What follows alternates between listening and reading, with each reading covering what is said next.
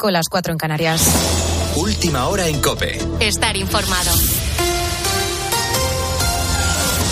Este sábado se cumplen tres meses desde la entrada en vigor de la ley del solo sí es sí, un cambio en la normativa impulsado desde el Ministerio de Igualdad que continúa provocando rebajas de las condenas de agresores sexuales.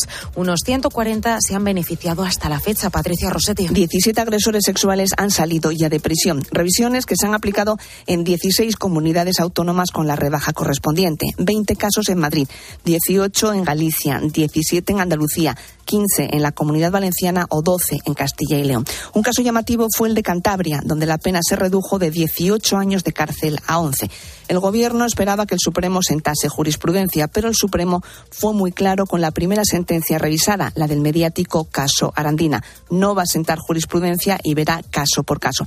La nueva ley obliga a la revisión, advirtió, una ley más beneficiosa para el reo y supone aplicar la retroactividad. Así lo dice el Código Penal. En el caso Arandina aumentó la condena de cuatro a nueve años, lo que le permitió la ley Montero. Sin la nueva ley habría elevado la condena a diez, como pedía la Fiscalía. Mientras en Estados Unidos a esta hora continúa la decimocuarta votación del Pleno para elegir al presidente de la Cámara de los Representantes. McCarthy. Desde 1859 no se realizaban tantas votaciones. Eso sí, el republicano Kevin McCarthy confía en lograr esta vez los apoyos necesarios. Precisamente la última hora de la guerra en Ucrania pasa por Estados Unidos, que ha anunciado un nuevo paquete de ayuda militar por valor de 3.000 millones de dólares, uno de los mayores hasta la fecha. A esta hora continúa en el país la supuesta tregua anunciada por Vladimir Putin y que finaliza a las 10 de la noche. Naciones Unidas asegura que no se han detectado combates importantes, pero sí que se han producido disparos en varios puntos como Bakhmut mientras Moscú y Kiev se acusan mutuamente de no respetar el alto el fuego. Alexandra vive en la capital y asegura que las alarmas antiaéreas han seguido sonando. Nos lo ha contado en la tarde de COPE. Justo desde las 12 hasta las 2 teníamos las sirenas aéreas, así que nosotros no creemos en ninguna tregua. Además, ¿cómo puede eh, pedir una tregua alguien que está eh, teniendo sus fuerzas armadas en un país ajeno?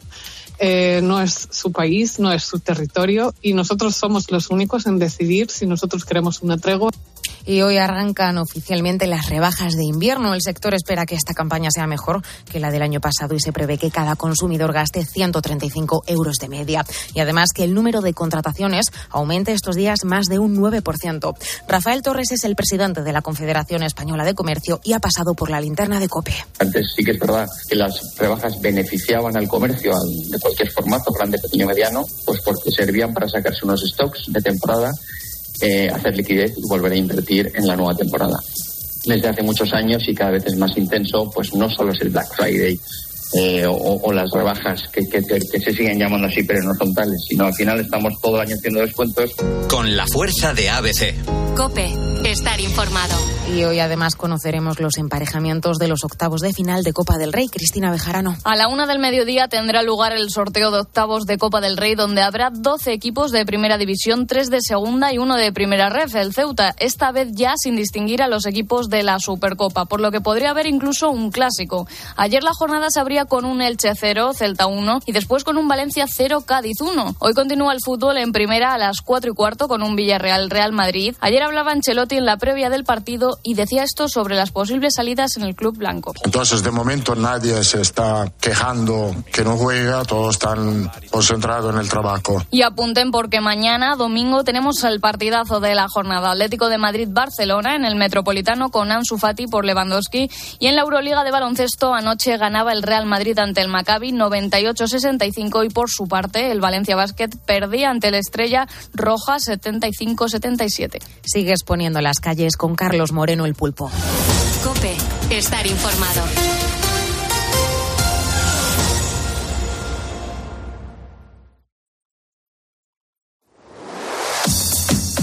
Carlos Moreno, el pulpo. Poniendo las calles. Cope, estar informado. Tenemos por delante casi una hora cargada de buen rollo. Eso es lo que hacemos de lunes a viernes de 4 a 6 de la mañana. Y eso es lo que vas a poder comprobar cada sábado en este mismo horario, en Poniendo las calles de Lux.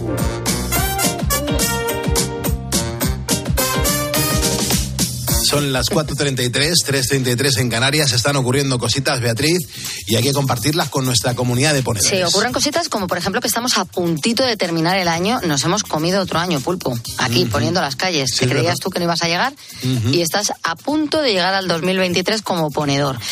Bueno, es momento de hacer balance de todo. A estas alturas del año se hace balance de todo, del personaje del año, del disco del año, de la película del año, de y yo, por ejemplo, pues me he fijado en cosas que este año he ido recopilando. Yo me he pasado todo el año recopilando cosas que se han subastado por una auténtica pasta y que me parecían interesantes. Y llegados a estas alturas, pues me he quedado con dos. Por ejemplo, este año se, se subastó el cinturón de campeón de Mohamed Ali. Me gusta mucho. Pues sí, porque te guste o no te guste el boxeo, la historia de Mohamed Ali y de ese cinturón en concreto es leyenda del deporte. El boxeador estadounidense consiguió eh, esta joya que se ha subastado en Kinshasa, la actual capital de la República Democrática del Congo, en una pelea que fue histórica y que le enfrentó a Foreman frente a más de 60.000 espectadores. Alucinante.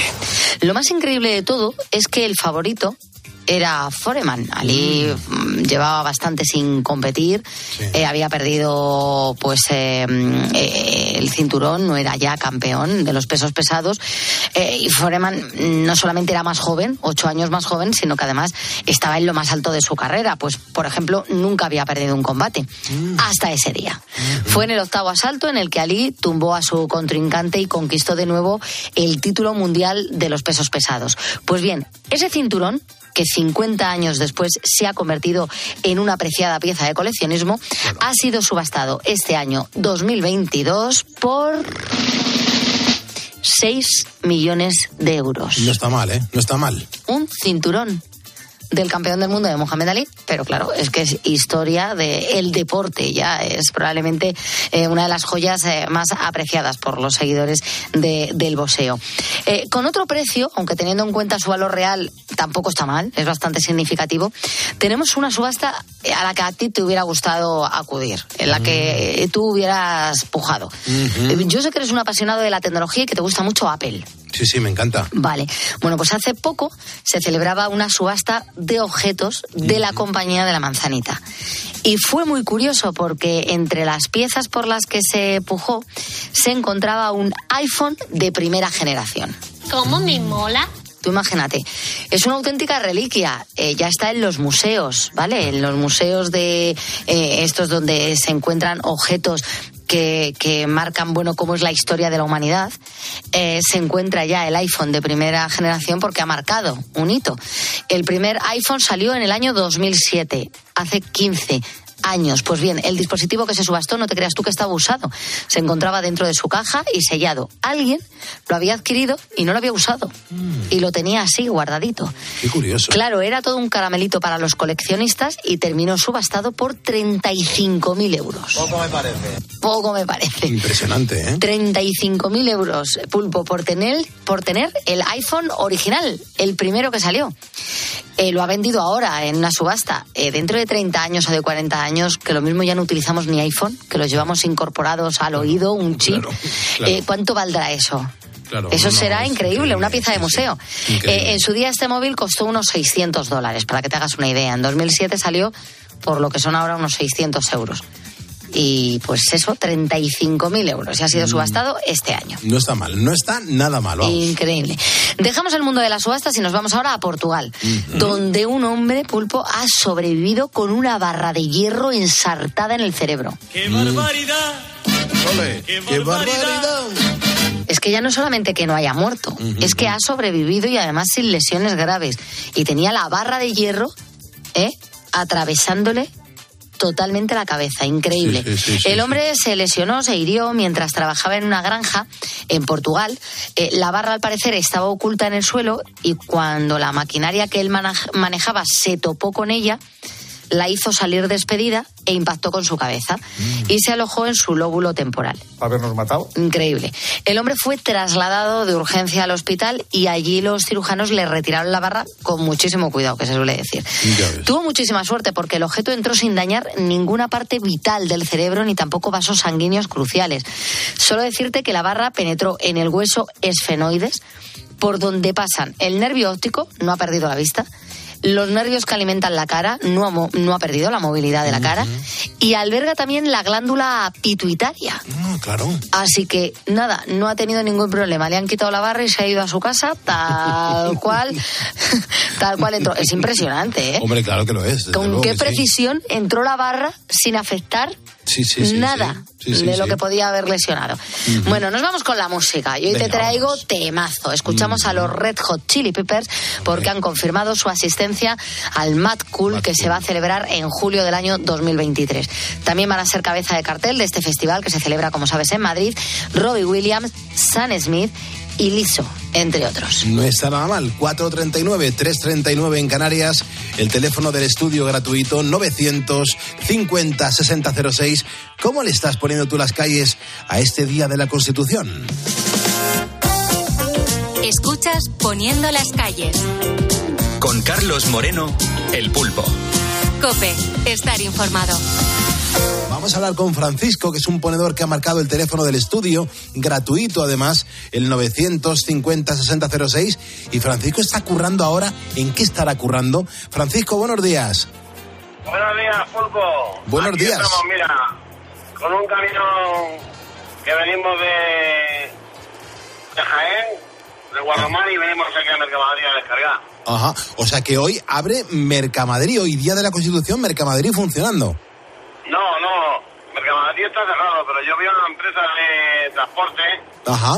y distribución de mercancía. Bien, bien, bien. O sea que son de esas naves industriales que están al lado de Mercamadrid, que a lo mejor muchas de ellas hoy sí que trabajan, ¿no? Sí, sí, hoy sí. Hoy Qué bien. Qué bien. Oye, el viaje a- desde Guarromán hacia Madrid, eh, me- te, te ha pillado niebla? Antes de ayer había muchísima niebla por allí. No, lo que ha estado todo el camino lloviendo. Lloviendo Vale. y poco tráfico. Claro, sí es verdad, porque dicen que cuando cuando hay lluvia, cuando hay lluvia como que se lleva un poco la niebla, ¿no? El, el domingo no había niebla y me comí una niebla increíble, ¿eh? No, no, pues hoy no había niebla, pero sí ha habido agua todo el camino. Para y para acá, porque yo he salido de aquí a las nueve y media de la noche, he llegado allí, he cambiado el camión y he subido para arriba. Madre mía. ¿Qué, qué paliza os dais los transportistas, macho. Os admiro un montón, de verdad. Con, con en invierno, con la lluvia, con las carreteras, de verdad, tenéis, tenéis mucho mérito, ¿eh? Sí, sí, porque ahora llega lo peor. Ahora de aquí a marzo es lo peor que tenemos ahora. Joder, te la, pones en- la niebla, la lluvia y ya lo peor es la nieve. Desde luego, La claro. nieve es lo peor. Y, y- y que no haya una avería, o sea, que no se te, que no se te estropee el camión ahí en carretera, ¿eh? A mí se me estropeó hace poco que se me, eh, se me rompió el disco Sí. de la rueda y, tuve, y estuve cinco horas parado ahí en Santa Cruz de Murela. Y, y se, y se pasa mal, porque encima llega un momento en el que tú no puedes hacer nada más que esperar a que vengan las, la asistencia, ¿no? A ver si, si lo soluciona. Claro, claro, porque ya, por ejemplo, si pincha no puedes eh, cambiar la rueda como tú la podías cambiar antes. Ahora no, hay que, hay que esperar a que la asistencia venga y te la cambie. Ya me imagino, porque tú, tú, solo el, el camión no lo puedes levantar, claro. No, sí, antes sí, a- ahora va alguien, te echaba una mano y se cambiaba una rueda, pero ahora es que está prohibido. Claro, madre mía. Hay muchos atropellos de gente de estar cambiando la rueda y, y no darse cuenta y salirse un poco hacia, hacia el carril, pasar un coche y llevárselo Por favor, delante. Entonces por favor. ya. Por favor, por favor. Eh, ¿Llevan muchos años conduciendo? Sí, llevo desde el año 96. Ujú. Y más cosas positivas que negativas, ¿no? Sí, sí, sí, eso sí. Estoy llevando pescado fresco y ahora estoy en una empresa de transporte de, de alimentación de congelado y refrigerado. Bien, bien. ¿Te imaginabas en algún momento que la logística, que el movimiento de, de mercancías iba a crecer tanto a nivel mundial, que, que iba a ser tan in- indispensable? No, pero ha crecido mucho, ¿eh? hay mucho movimiento de... Ha crecido mucho. Es que eh, la mercancía, lo que se compra, eh, la rapidez con la que llega a los usuarios eh, en líneas generales, es todo gracias a la gente como tú está ahí conduciendo los camiones, ¿eh? Sí, porque yo toda la mercancía que traigo ha sido mercancía de recogida en Sevilla hoy, Sevilla, eh, Sevilla, Cádiz y por ahí, y estos pan de la mañana. Claro, claro que sí. A restaurantes, a, a superficies grandes, Qué todo. bien, qué bien. ¿Y normalmente nos sueles escuchar o ha sido hoy accidentalmente? No, no, to- todos los días lo escucho. A partir de las 4 lo escucho ya todos los días. A las 4 menos 10 ya, ya me pongo cope y ya se lo escucho. Ajá, bueno. ¿Y hoy has descansado? ¿Hoy estás, hoy estás pleno? No, porque o sea, eh, hay que trabajar toda la semana. Salimos mañana también y el jueves también. Ya. Pues mucha precaución. Eh, yo me bajo a Murcia el jueves. A ver, hace un montón que no me bajo hasta. Fíjate, tengo que bajarme hasta San Javier y me voy a bajar en coche. Eh, son kilómetros, pero también a veces, si, si no hay inclemencia de, de tiempos y demás, el conducir mola bastante, ¿eh? Sí, sí está bien. ahora. A mí sí me gusta. Esto, como no te guste esto, esto, No es para ti.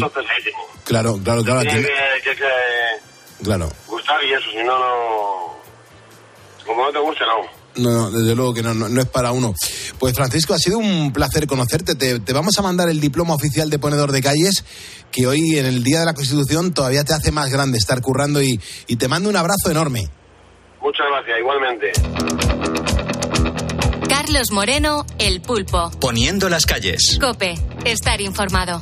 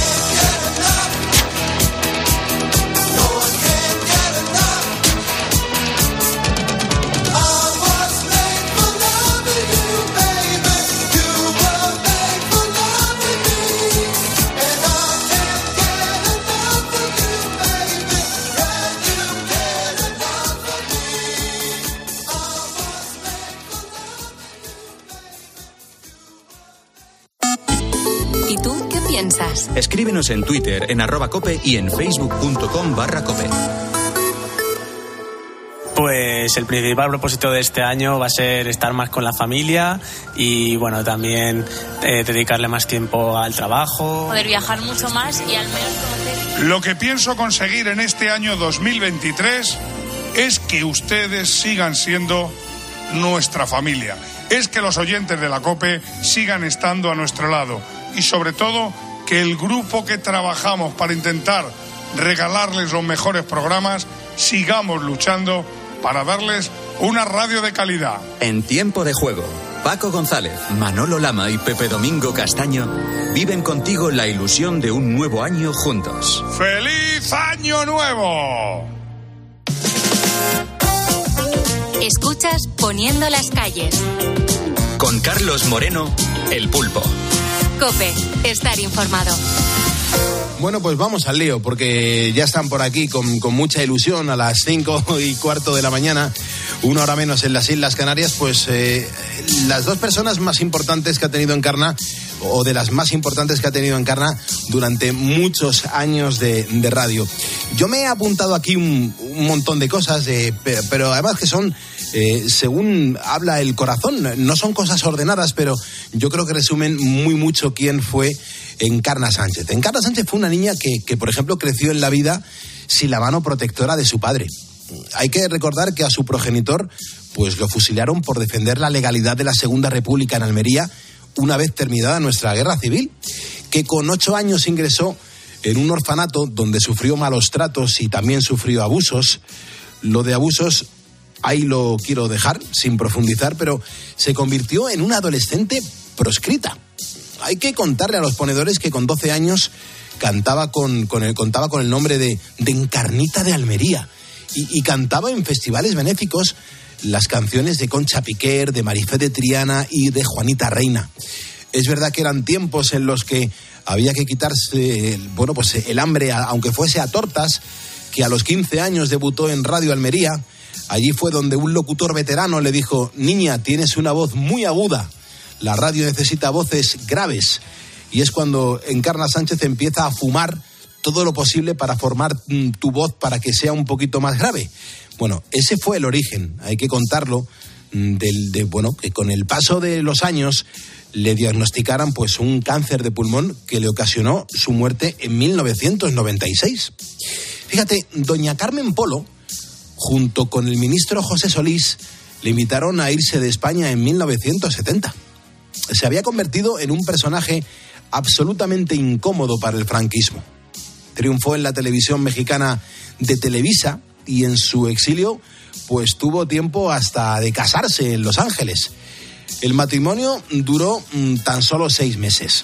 Mm, regresó a España en 1977 con una mano delante y una mano detrás, entre otras cosas porque sus ahorros de 200 mil dólares fueron a los bolsillos de un estafador de Puerto Rico se reinventó a través de las ondas de radio Miramar de Barcelona, que fichó en 1983 por esta empresa, por esta casa, por la cadena Cope, y lo hizo gracias al empeño de su director, por aquel momento, su director general, don José Luis Gago, que era además oyente suyo. Hombre, hay que recordarle a los ponedores que en los micrófonos de Cope se consagró como la mejor comunicadora, la más influyente y la mejor pagada del siglo XX. Esta mujer a la que nos referimos es Encarna Sánchez.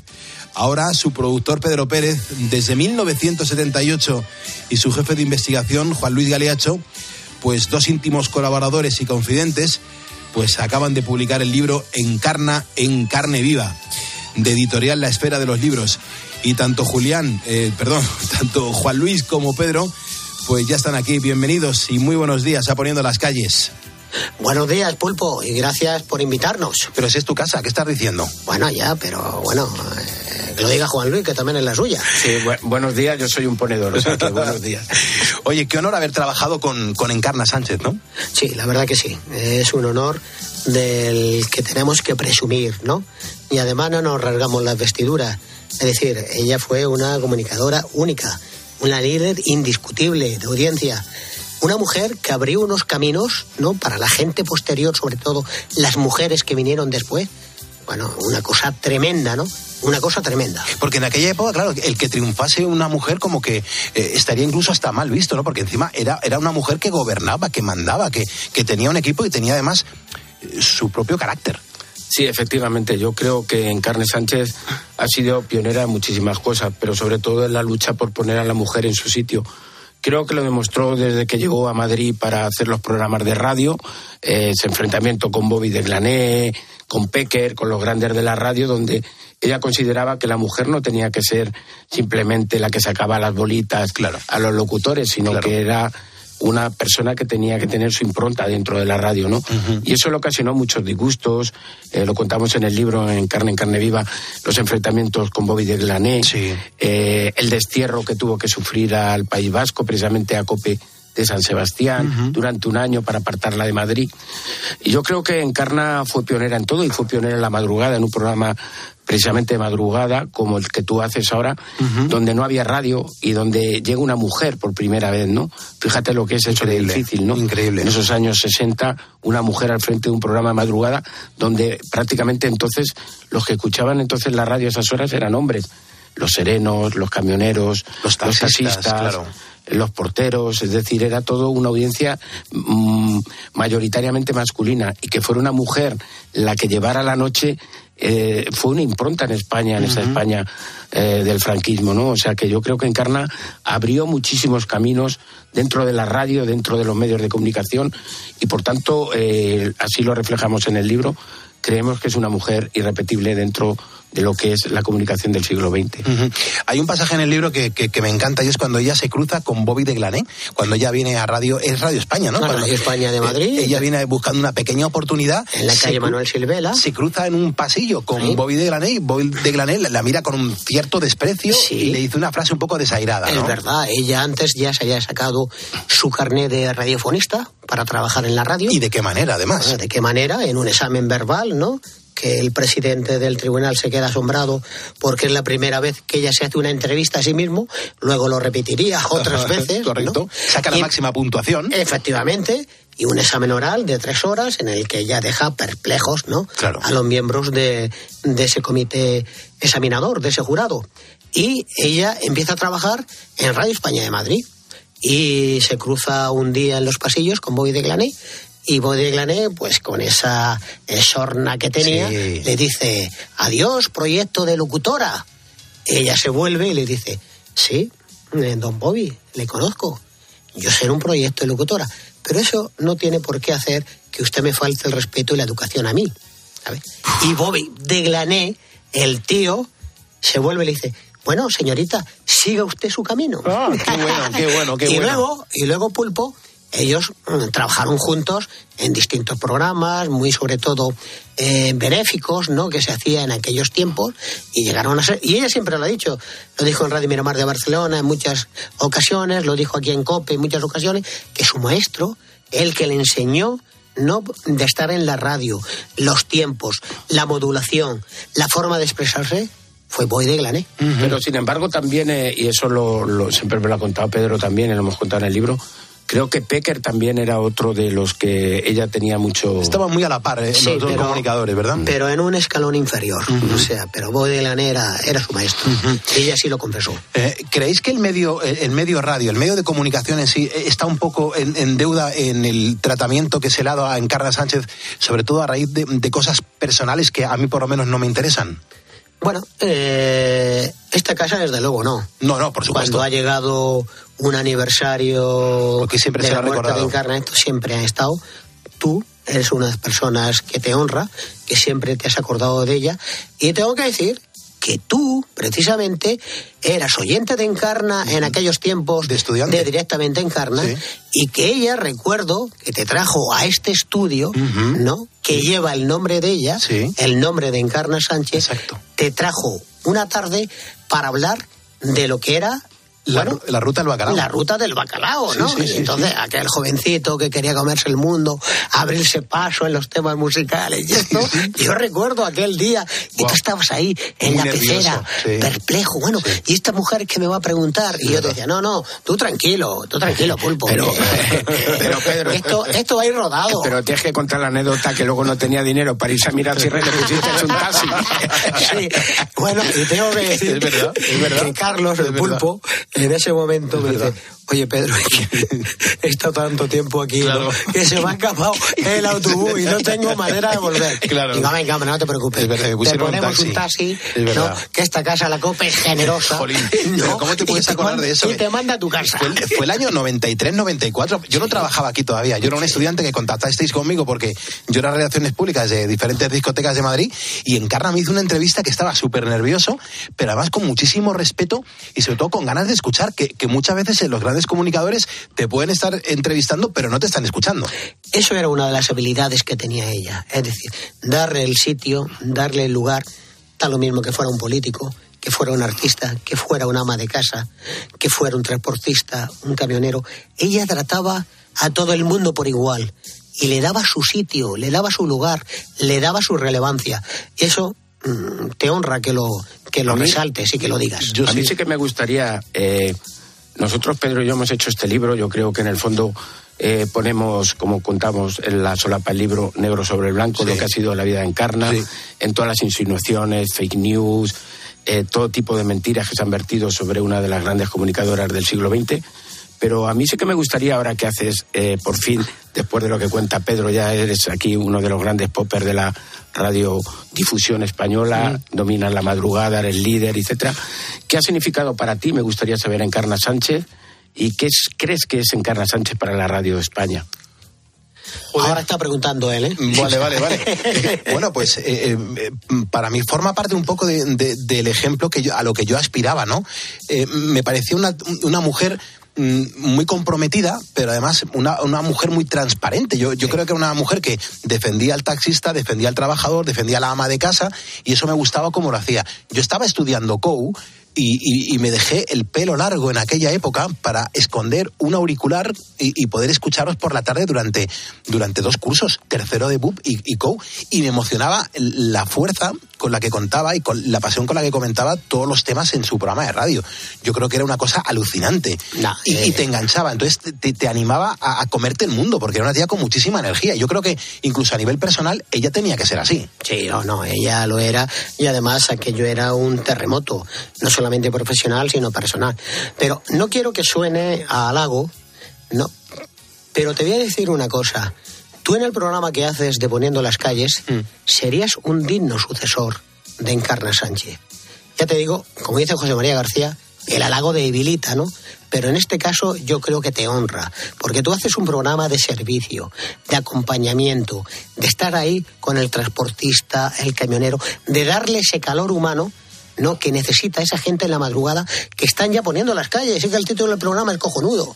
Poniendo las calles, es decir, el agricultor, el ganadero, el transportista, el camionero, el gasolinero, las enfermeras, los médicos.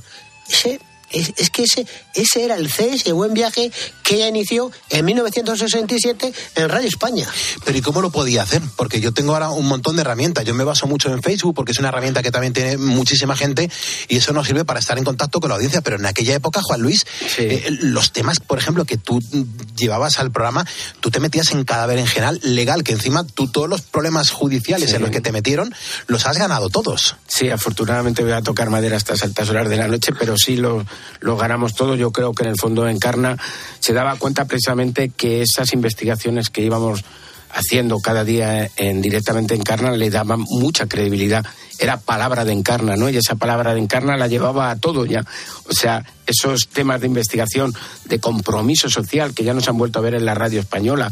Yo siempre me preguntaba hasta dónde nos hubieran dejado llegar, ¿no? Porque la muerte de Encarna por ese cáncer eh, nos rompió un cohete que era más peligroso incluso que los misiles de Ucrania, porque íbamos a por todas, ¿no? Era, yo lo he dicho siempre y lo sabe Pedro, yo no he trabajado con tanta libertad como he trabajado con Carna Sánchez. Eh, para mi periodismo, que es un periodismo comprometido, yo no he tenido limitaciones. Eh, yo he hecho todo. Y Encarna me ha dejado hacer o me dejó hacer, ¿no? Entonces, eh, yo solamente, y lo pongo en la dedicatoria del libro, gracias a todos los que me han permitido seguir en este camino de la libertad, como lo hizo Encarna, ¿no? A mí me dio una libertad brutal y yo creo que hay que poner precisamente esos valores de Encarna Sánchez al margen de los defectos que haya tenido como persona humana, que los ha tenido, pero yo creo que también hay que poner los halagos, como dice Pedro, que tenemos que ponerse una persona que ha marcado historia en la radio. es que esos programas, como dices tú, ese compromiso, esa vinculación con el oyente, esa fuerza, esa fuerza en la que tenía, eh, cómo llegaba, es que esa era, implicación, era, implicación. y era real, ¿no? Porque ella luego eh, ayudaba a, sus oyentes, les, les ayudaba personalmente. ella se implicaba absolutamente. Ella venía un caso eh, humano en el cual, por ejemplo, yo recuerdo de que vino una madre a esta casa porque la estaban mareando el insalud ya cuatro meses y su hijo necesitaba una silla de ruedas. Ella siempre llevaba mucho dinero en, el bolso, ¿no? Siempre le gustaba llevar mucho dinero, quizás por la precariedad de niña que había pasado y las necesidades que había pasado. Efectivamente. Yo me acuerdo que le pregunta a esa mujer, estaba yo acompañándola, saliendo a su, a su coche, que iba a coger su coche para ir a casa, y la mujer esta se abalanzó eh, hacia ella y le dijo, encarna, por favor, cuatro meses ya el insalu, que me está denegando una silla de ruedas para mi hijo. dice, ¿cuánto vale la silla de ruedas, señora? Dice, vale 75 mil pesetas. Sacó del bolso un manojo de billetes y dice, toma usted. Pero es que esta mujer no le dijo, ni qué edad tiene su hijo, ni me trae una factura. Tome usted. Bueno, a la mujer esta santiguándose como si hubiera visto a la Virgen, gracias, gracias, llorando, una cosa tremenda. Es decir, y todo eso no se pone de relieve. Toda esa labor, ¿no? Solidaria, benéfica que esta mujer ha hecho no se pone de relieve, no se cuenta. Es que muchas veces en España eh, vosotros lo, estaréis viviendo porque también lo habréis sufrido. Cuando se meten con Encarna Sánchez, eh, vosotros que conocéis la realidad de Encarna como, como mujer, como persona, como compañera, incluso como jefa, os estáis dando cuenta que es que brilla más las partes negativas que las grandezas que ha construido en vida. Efectivamente, yo creo que eso es parte de este libro de Encarna en carne viva que es eh, reivindicar la figura de una gran comunicadora dentro de la radio. Pero desde que llega a Madrid con 20 años y quiere ser radiofonista, y quiere ser radiofonista. Genial. Y, entonces ella, como ha dicho Pedro, hace ese, examen rápido, convence al director del SEU entonces y, convierte a, y se convierte ya en una gran locutora y consigue eh, ganar la madrugada donde no había radio entonces, donde los programas acababan a las dos y siendo mujer. pero la, radio se cerraba. La echan de España porque era complicado para el régimen franquista mantener a una locutora que, que, a los sindicatos verticales de Solís, el ministro Solís, los dominaba ella y no los dominaba Solís. Y con doña Carmen urden una estrategia para echar a Encarnita, que era como se la conocía fuera de España. Claro. Pero vuelve y tiene los reales de volver a ser Encarna, no ya en Encarnita se va a Barcelona, donde triunfa con Encarna de Noche, una sociedad como era Barcelona, que ella no conocía. Eso Pedro, que, empezó allí a trabajar con ella, lo, yo, sabe. La, yo la conocí en el año 1978, que estaba haciendo práctica en deportes en Radio Miramar. Bueno, y cuando comienza Encarna, es que es un trueno la noche de Barcelona. Es que es un relámpago. Tú te diste cuenta la primera, ¿no? Bueno, yo me di cuenta, era muy jovencito, ¿no? Por entonces. Porque yo, tenía, yo tenía entonces 20 años. Sí, pero tú ya tenías Yo no sabía quién era Encarna por entonces.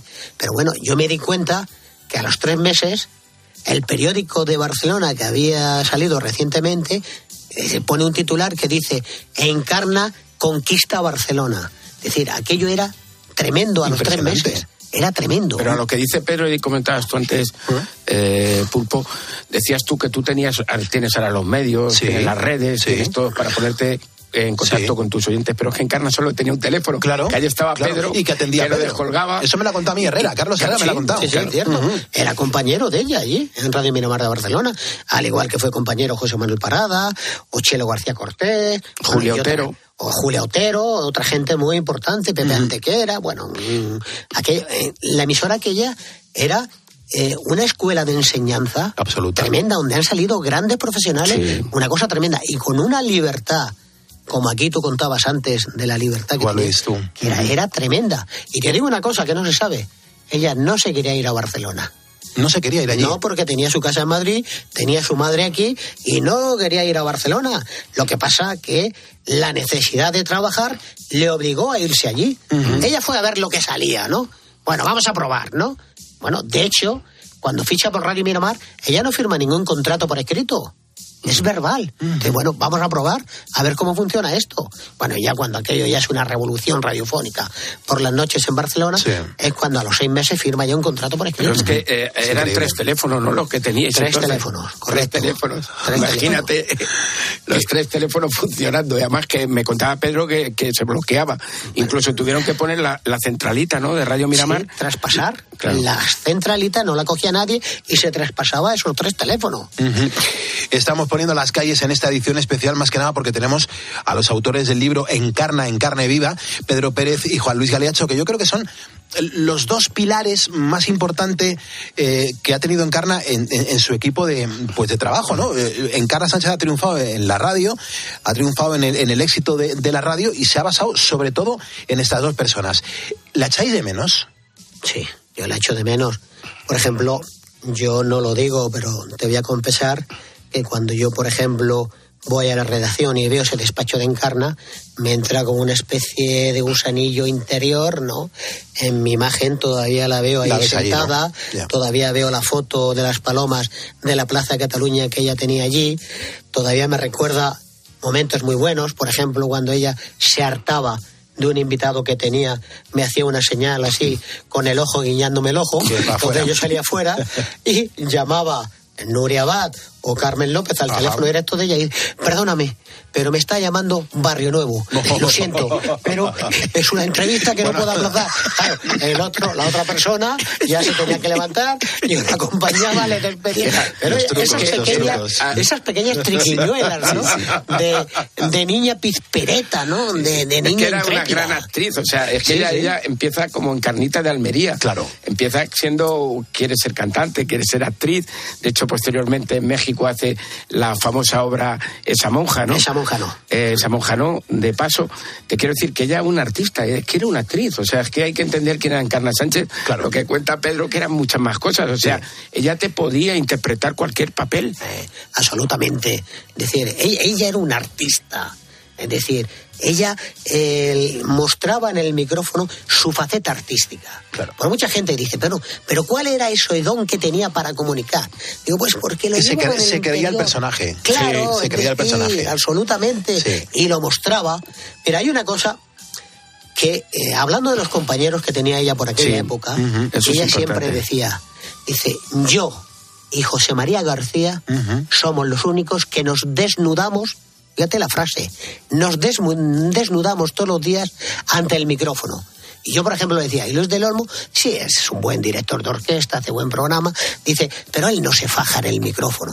Los que nos fajamos todos los días somos José María García y yo. Pero a lo que dice Pedro, que es importante lo que has dicho tú de los pilares, tú fíjate si era solidaria y respetaba a todo su equipo. Lo sabe Pedro que cuando comenzaba la sintonía decía todos los nombres de todos los de todos sus redactores, de sus productores, de sus técnicos. Las entradillas o sea, eran siempre eran su equipo. o sea, siempre ha sido muy solidaria con su equipo. O sea, que el equipo era todo. y, a Peñafiel, etcétera, y, a todos los colaboradores. De, y en, la careta, en la careta no salía el nombre de Encarna Sánchez. Decía tan solo una mujer. Tan solo una mujer. Tan solo una mujer. Qué bueno, por favor. Necesito saber cosas de Encarna súper personales, en el sentido, cuando ella llegaba de mala leche a la... Todos tenemos mala leche cuando llegamos a un estudio o a preparar el programa que salimos a antena en, en 20 minutos. ¿Se le notaba que venía con el, con el morro torcido? Sí, mira, en el libro lo contamos tanto Juan Luis como yo de Encarna en carne viva yo cuando llegaba a esa redacción, a ese despacho, y nada más que decía, buenos días, ¿cómo estáis? Yo en el tono en que lo decía ya sabía cómo venía. Yo sabía si era un buen momento para pedirle aumento de sueldo o era el momento no para dejar que ella se metiera en su despacho, hiciera sus llamadas, hiciera sus cosas y ya hablaríamos de la pauta del programa un cuarto de hora antes. yo te puedo decir que no ha habido una persona como Pedro Pérez que entendiera mejor a Encarna Sánchez. Eso hay que decirlo. Eso siempre lo he oído. Eso, además, lo digo yo, incluso lo he visto. lo he tenido la suerte de ver esas situaciones muchas veces cuando le traían los huevos fritos con patatas. Que decía, yo no quiero pan, yo mojo la patata en el huevo. Ahí, ahí, ahí. Y dice, por eso no engordo.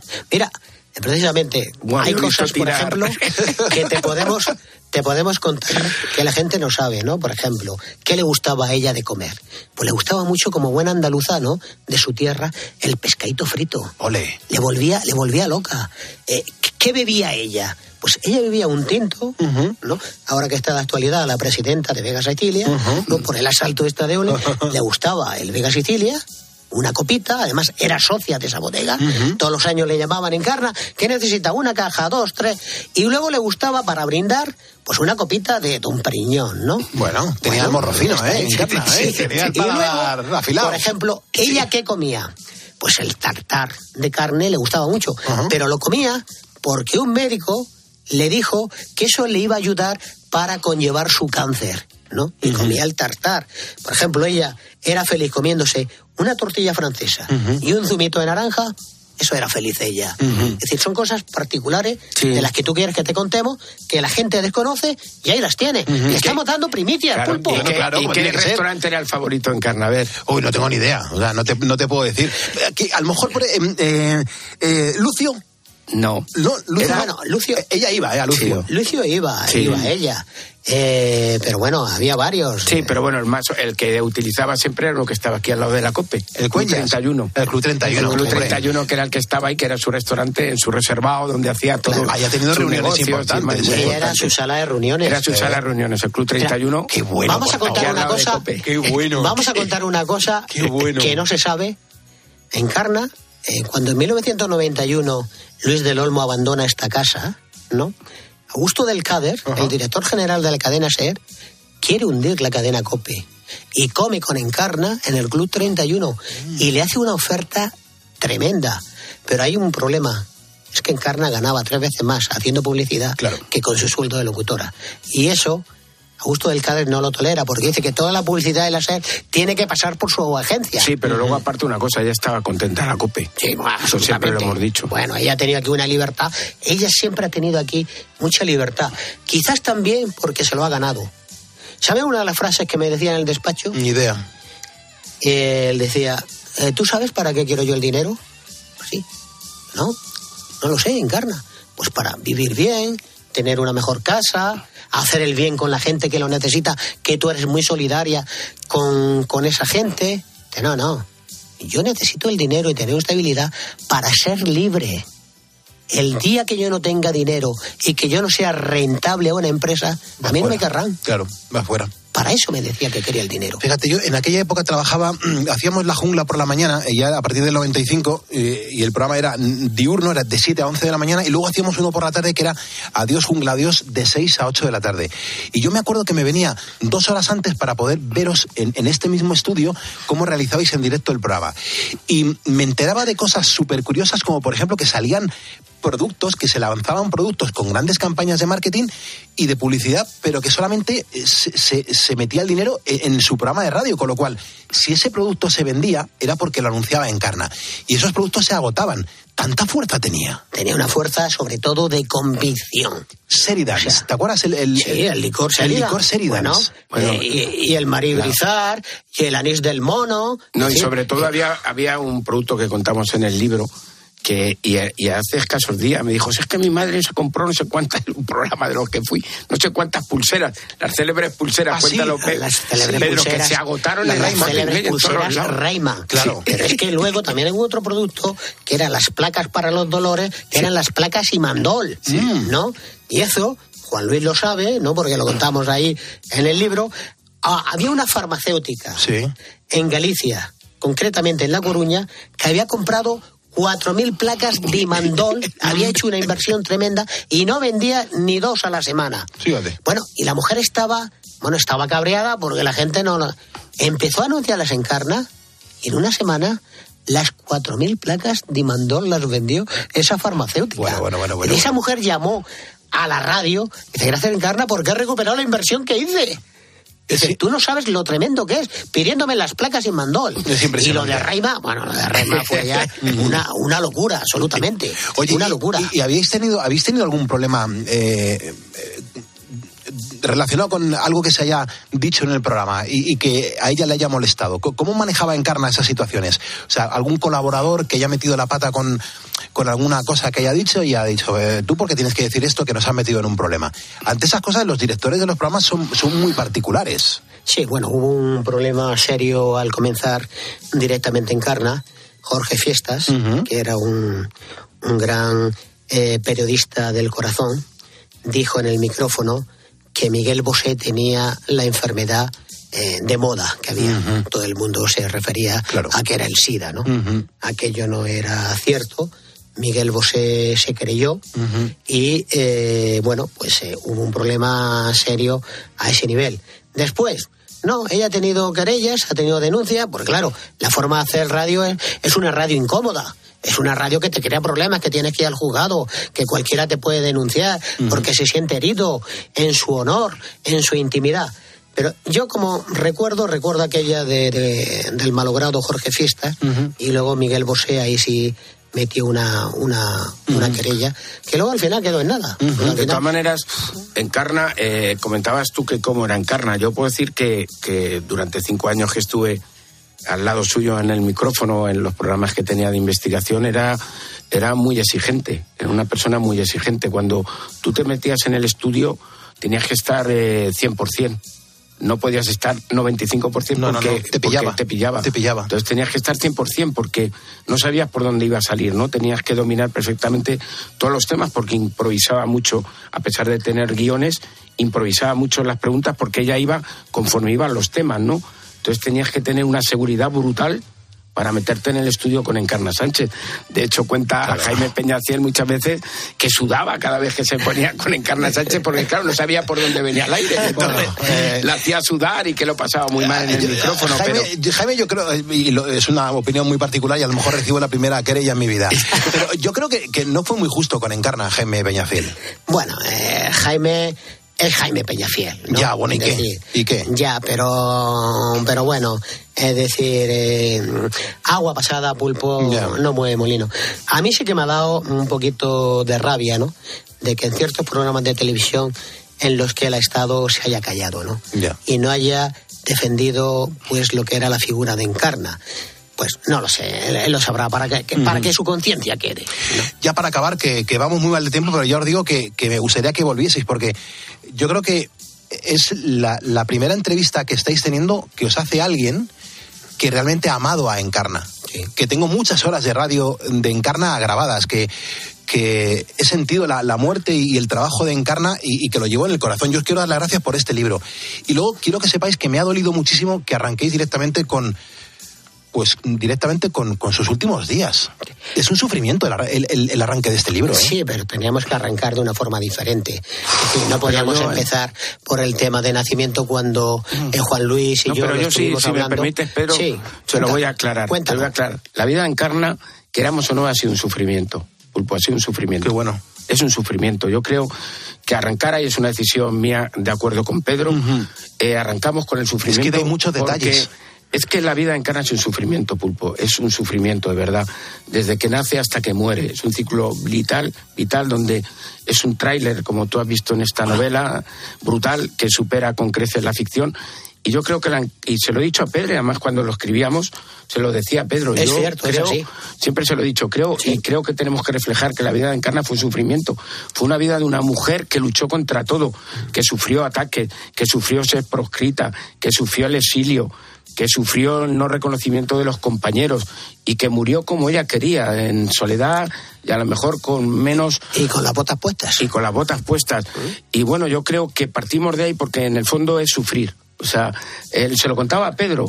Le decía, yo creo, Pedro, de verdad, tú que la conoces más que yo, que solo fue feliz dos años de su vida, creo yo.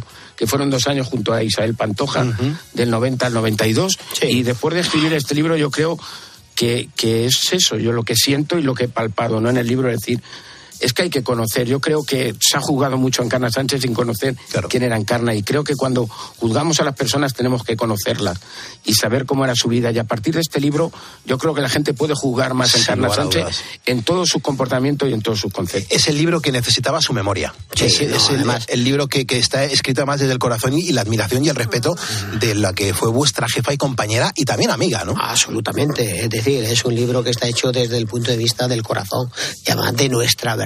Claro. Es decir, lo que nosotros hemos vivido, compartido, los viajes que hemos hecho con ella, cuando hemos estado en su casa, cuando hemos comido, cuando hemos cenado con ella, sus disgustos, porque los ha tenido. Claro, claro, claro, ha sufrido eh, mucho. Es que es una vida. Encarna Pulpo es una superviviente.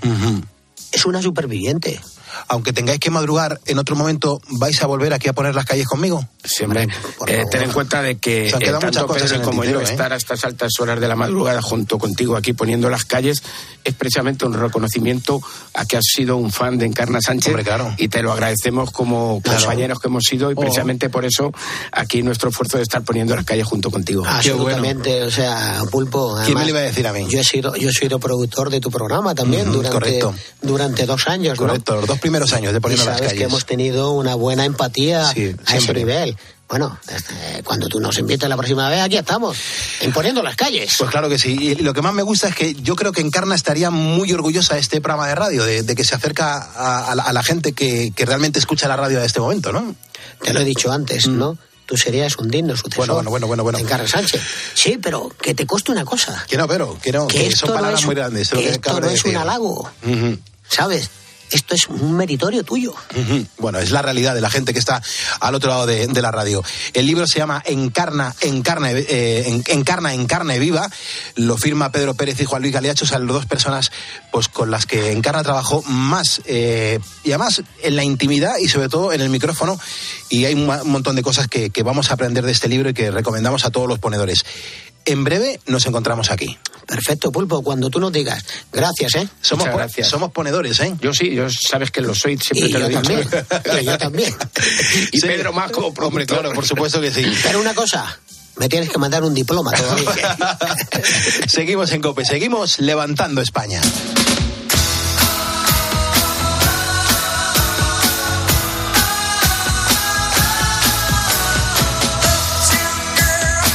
Poniendo las calles de Lux deja paso a la información, pero el próximo sábado volvemos. Recuerda que nos puedes escuchar de lunes a viernes de 4 a 6 de la mañana para poner en marcha todo un país, nuestra España.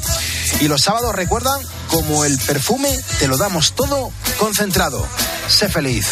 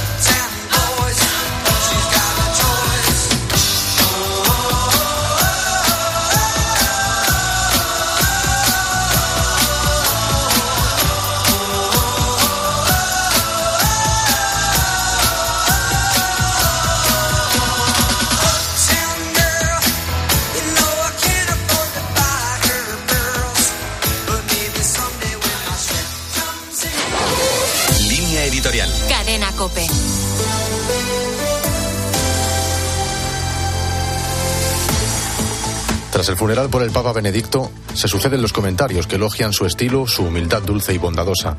Todo esto es importante, Ratzinger supo, a pesar de su timidez, ganarse la estima y el cariño de millones de hombres. Pero quien gobernó la Iglesia durante ocho años, de 2005 a 2013, también debe ser recordado como un papa que percibió cuál es la esencia del cristianismo y su misión en el mundo contemporáneo. En el pensamiento de Benedicto XVI, la Iglesia no es una forma política, es la continuidad de la presencia de Cristo en la historia. Por eso no puede ni reducirse ni identificarse con una religión civil o con un dique contra el mar para mantener el mundo en orden.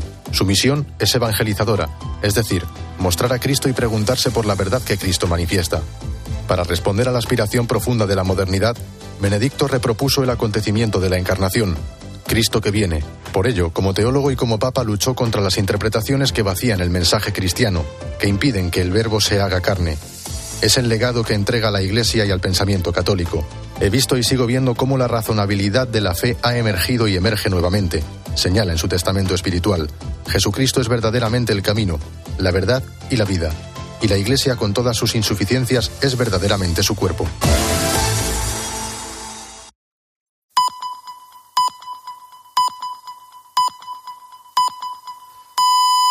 Son las 6 de la mañana.